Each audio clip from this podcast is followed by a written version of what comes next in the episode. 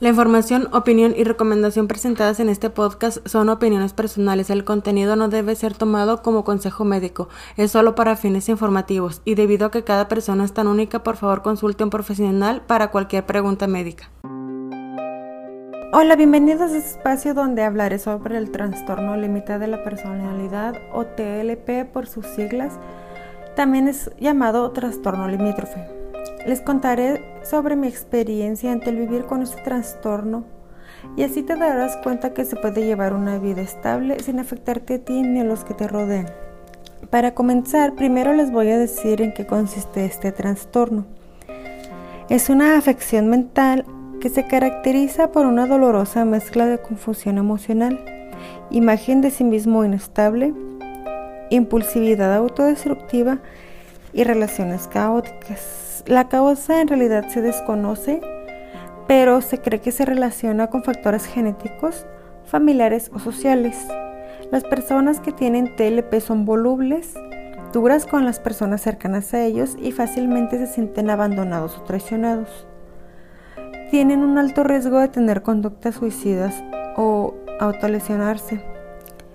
Hacen esfuerzos desesperados por estar con una persona y evitar el abandono, ya sea real o imaginario.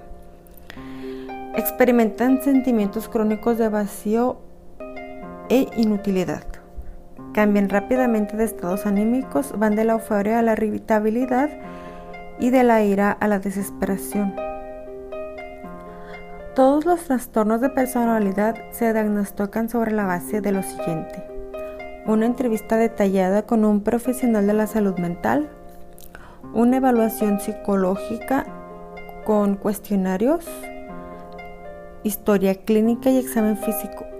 También un análisis de tus signos y síntomas.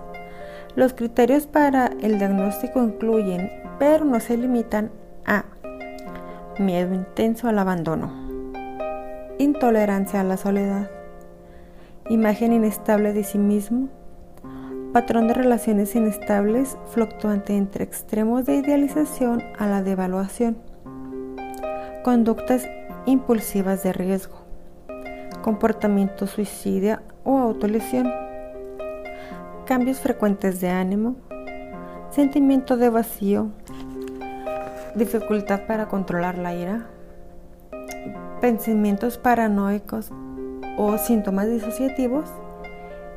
Y una impulsividad como consumo de sustancias o relaciones sexuales. Cabe de notar que no siempre presenta todas estas características y en algunas ocasiones unas predominan más que otras. Para su tratamiento, principalmente es con psicoterapia y en caso de ser necesario, el médico puede recomendar hospitalización si tu seguridad está en riesgo. El terapeuta adaptará el tipo de terapia que mejor se acomode a tus necesidades.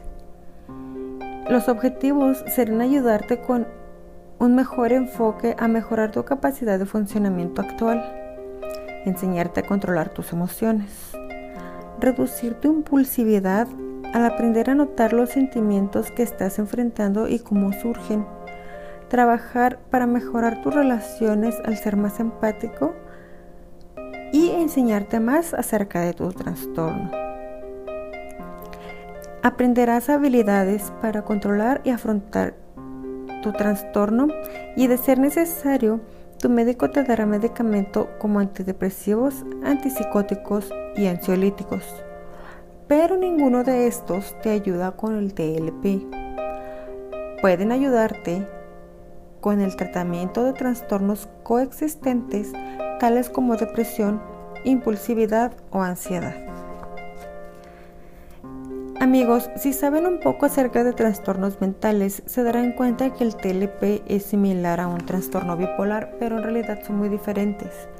El tiempo entre cambios de ánimo en una persona con TLP es más corta que en personas con bipolaridad.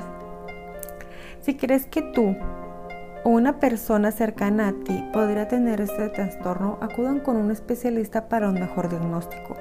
El TLP no es una enfermedad que puede curarse como un resfrío. Se requiere de tratamiento que tomará tiempo y es importante la constancia. No por tener un trastorno mental e ir con un terapeuta o psicólogo significa que estás loco. Ahora se está haciendo más común el trastorno límite de la personalidad y se ha detectado en personas menores de 18 años. Antes se creía que solo en la edad adulta se desarrollaba este trastorno. Y lo padecen de igual manera hombres y mujeres. Pero es más común que una mujer busque tratamiento.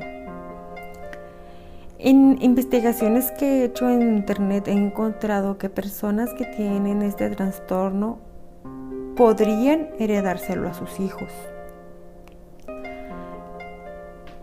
Entonces, mi recomendación es que busques ayuda de un especialista, no te quedes solamente con lo que yo te digo aquí. En mi caso me ha ayudado mucho. Ya ahorita tengo casi dos años que me diagnosticaron y ha sido un mundo de diferencia de cómo era antes del diagnóstico y de que empezara a buscar ayuda a de cómo soy ahorita. He aprendido muchas cosas y tanto mi esposo como mis hijos lo han notado. Han visto un cambio y han querido estar mejor ellos también al verme que yo estoy mejorando en mi estado anímico hacia ellos y en mí. Así que amigos, les recomiendo mucho por favor que busquen ayuda. De igual manera yo voy a seguir aquí publicando herramientas que a mí me han ayudado a mejorar y cosas que yo he hecho para, para que mi vida sea más tranquila y mi mente sea más apacible. Bueno amigos, en este capítulo sería todo. Gracias por escuchar y espero sigan aquí conmigo más tiempo y que les ayude la información que les estoy dando. Gracias, tengan lindo día.